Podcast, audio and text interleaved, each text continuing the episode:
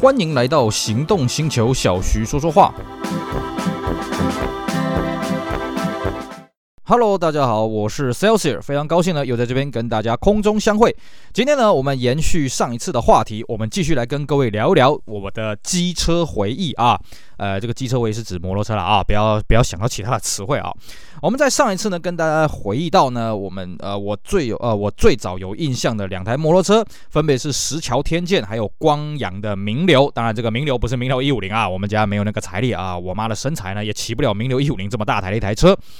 那么我们上次到最后跟各位讲到呢，名流这台摩托车呢，在我们家服役了好几年。但是呢，因为后来我们举家搬到了南部啊，南部呢，它所需要的这个通勤的距离呢，又比北部来讲更来的长距离。再加上呢，我跟我哥呢两个也开始发育了啊，这个越长越大只，所以呢，这个名流呢要这个一车三天呢，越来越不容易了啊。我也常常抱怨说，哎呀，这个前座好小啊啊。所以呢，这个啊，各位听到前座，哎，是的，没错，我们那个时候呢，这个身为这个家中的老幺呢，我向来都是坐。坐在机车的前座了啊，当年呢没有这种观念说机车前座不能坐人啊，没有那种事情啊。但是呢，还有另外一个政策的推波，就是在大概一九九三年、九四年左右呢，这个台北市的这个市长阿扁啊，陈水扁开始实施了摩托车要戴安全帽这个制度。所以呢，这个名流基本上他是没有行李箱可言的啦。所以呢，这个时候我们也觉得说，哎呀，安全帽要怎么办呢？这个出门都要戴安全帽嘛，尤其是我们这样一家三口啊，有三顶安全帽嘛，是不是？所以呢，名流一方面呢，他这个行李箱的空间实在是没办法用了啊；二方面呢，这个又需要这个更远距离的这个通勤。所以呢，我们在举家搬到台南了之后呢，我们那时候就换了一台摩托车了哦。那到底这个名流有没有跟我们一起到台南哦？其实我已经没真的是没什么印象，但是我基本上可以确定，我们家第三台摩托车呢是到台南的这个时候才买的。那跟之前我妈在买摩托车一样哦，其实我妈都是可以买到这种话题性十足的当代代表作了哦。那第三台这个摩托车呢是什么东西呢？叫做大陆翼。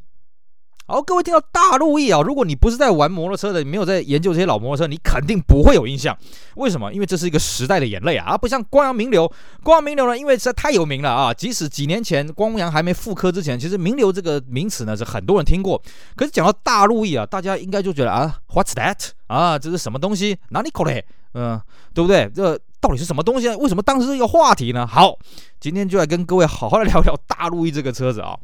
大陆 E 这个车子呢，它既然叫做大陆 E，它多了一个大啊、表示呢，它要强调它这个车很大。好，它什么东西很大呢？它的行李箱很大啊。这个大陆 E 这个车子虽然呢，现在已经基本上完全见不到。我大概我上次见到大陆可能都已经十十十几二十年前的事情了啊。这个车子完全见不到了啊。我也不清楚为什么它现在能见度那么低啊，不知道是它有什么通病，还是刚好就是淘汰淘汰掉了怎么样的啊？这个车有个很神奇的地方是什么？它是全台湾第一台哦，针对安全帽去开发行李箱的摩托车。换句话说，当年大陆它就是标榜一个东西：我的架呃这个椅垫下面可以放一顶半罩式的安全帽。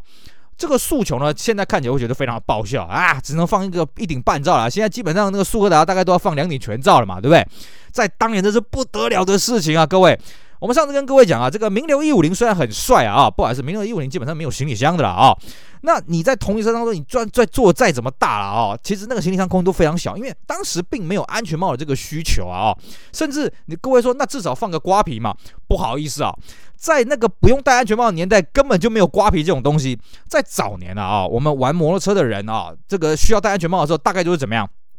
全罩了，或顶多是四分之三呐。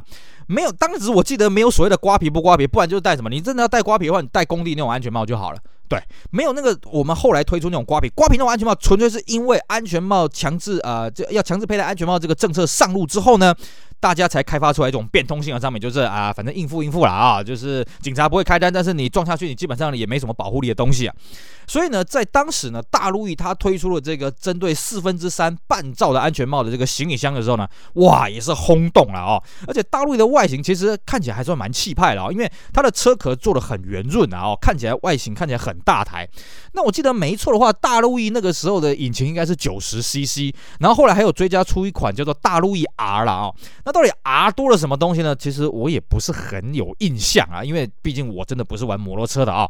那我记得我妈那时候换了大陆 E 之后呢，哎，真的是方便很多，而且我我们还发现，哎，其实摩托车的行李箱还有一个功能是什么？保温、啊，尤其冬天的时候，我们去外面买便当啊、哦买菜啊啊，这买一些热食的时候呢，哎，经过这个行李箱的保温当中呢，哎，回到家里面还是热的，所以我们那时候很喜欢呢，把东西故意放在里面，让它这个保这个热度了啊，尤其在冬天的时候非常非常好用了啊。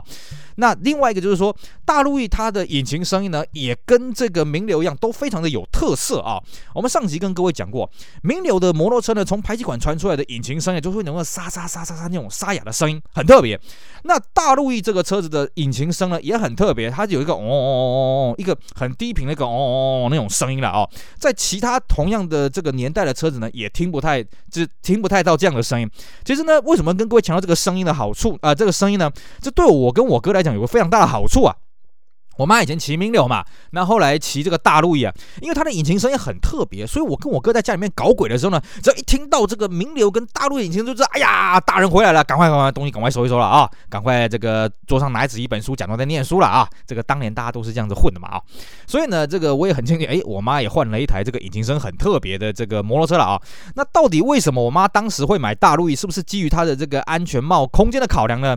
这个我一样不知道啊，下次我遇到我妈的时候，我再问一下好了啊，到底她为什么会去买到大陆翼？那我印象中了，大陆翼这个车子呢，它比名流还要再大一点啊。那行李箱空间除了很好用以外呢，其实坐起来的舒适度也算是蛮不错的啊。尤其对于我们这样一家三口要三天呢，哎，就更加的方便了啊。当然了，那个时候我妈其实呃，因为我妈身材号称一六零啊，那那个时候呢，我的身材呢也差不多这个高度啊，所以我妈那个时候呃骑大陆翼来载我的时候呢，我一样坐在前面，我哥坐在后面嘛啊。那在载我的时候，其实我都都。很可怜，因为我必须人缩着，不然我妈没办法看前面，而且这个重心很不好操控啊！而且我缩在前面，然后请问一下，我手手怎么放啊？这都都是一个很大的问题啊！但那个年代真的是没有在管什么三贴不三贴了，反正就是有摩托车骑就不错了嘛啊！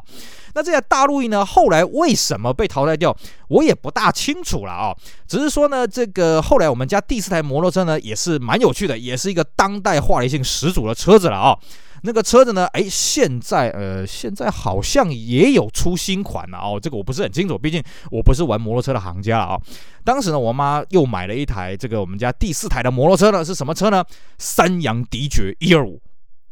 啊，讲到这个迪爵业务啊，大家一定这个首推就是什么？就是 GY 六引擎啊啊！这个引擎为什么代号叫 GY，我也不大清楚了啊，一定要念清楚啊，是 G 跟 Y 哦啊，不要念不要念错了啊，不要被人家误会了。好，这个迪爵当时啊，其实我记得很清楚，当时我妈要买这个迪爵之前呢，曾经很抗拒，为什么？因为呢，我们家搬到这个台南之后呢，曾经有段时间就住在工厂里面了啊、那我们家工厂的会计呢，当时就骑了一台迪爵。其实迪爵呢，在呃当年推出来的时候，是跟豪迈是做一个双生车的车型啊、等于说，光阳跟三阳呢共同开发了这一款车子，然后呢共同 share 了这个什么版权金。这啊、外形呢，其实长得差不多了啊、车头当然差很多。呃，光阳豪迈呢，最早的豪迈呢，它的这个头灯呢是放在这个斜板上面的，也就是说，它不是在我们一般的手把那边。换句话说，它不是什么主动转向式的头灯了。那迪爵呢，就把它改在这个手把上面，只是迪爵的头灯呢是做两个两个独立的头灯啊，在当年也算是蛮不错的。那车尾的造型呢就比较相近了，只是两个这个车尾灯是不共用的，但是里面骨子里面一大堆引擎那个什么什么电路系统什么都是共用的了啊。所以我们在 GY 六啊，在这个三三阳迪爵的时候呢，在养三阳迪酒的时候呢，其实都可以叫光阳豪迈的料了，这是没有什么问题啊。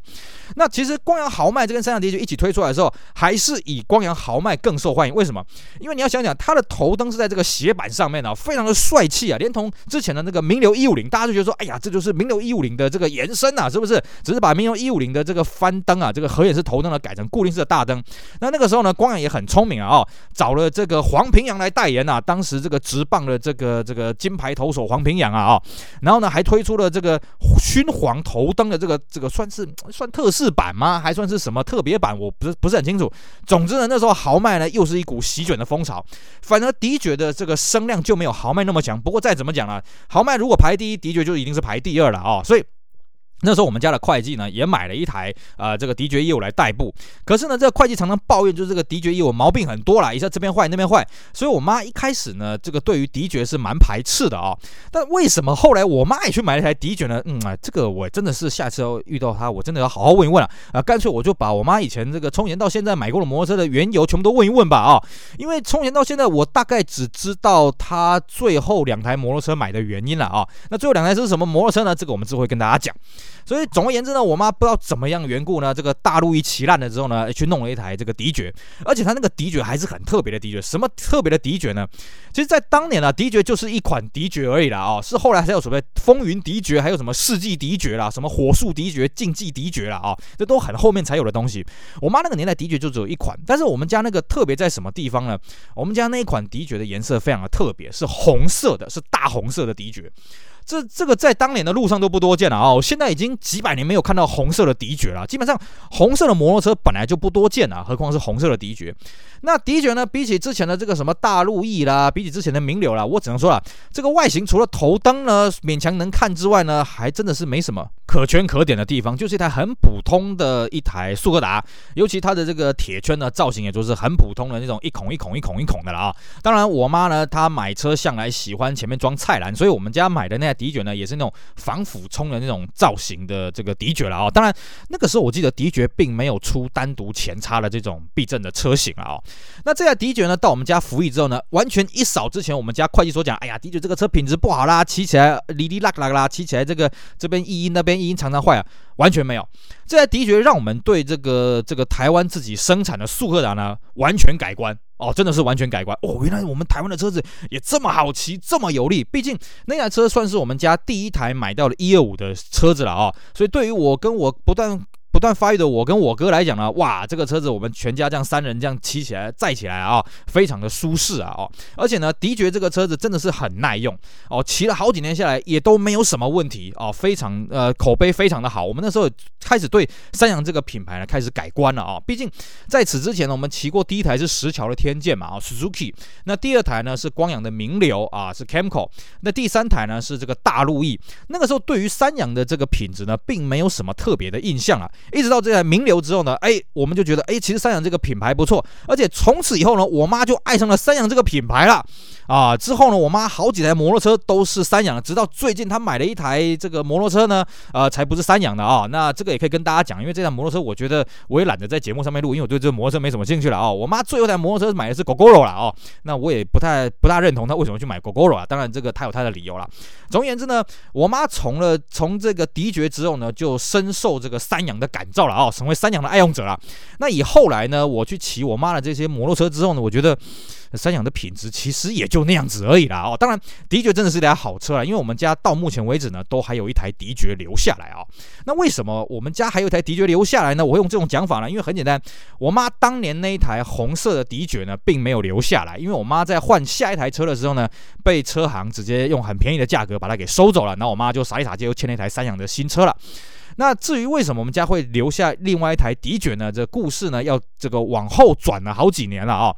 那个时候呢，我哥上了大学，我记得他那时候上，诶，上了高中，是高三还是大学啊？上了大学，已经上了大学。对，那时候呢，我妈就决定买一台摩托车给我哥了啊。那因为之前三阳迪爵的这个口碑是非常的好，所以我妈就直接买了一台全新的迪爵给我哥了啊。那那个时候呢，买的那个迪爵，我记得没错的话呢，也是跟我妈同样的款式，就是防腐冲的前面的避震器这样子了啊。然后当然那个时候为了怕被偷，所以前面还装了一个那种鍘刀锁，就是。你在那个前轮的前叉那边呢，可以锁一个一个杠子哈，然后拉过去，这个前面的铝圈铁圈就被锁住了。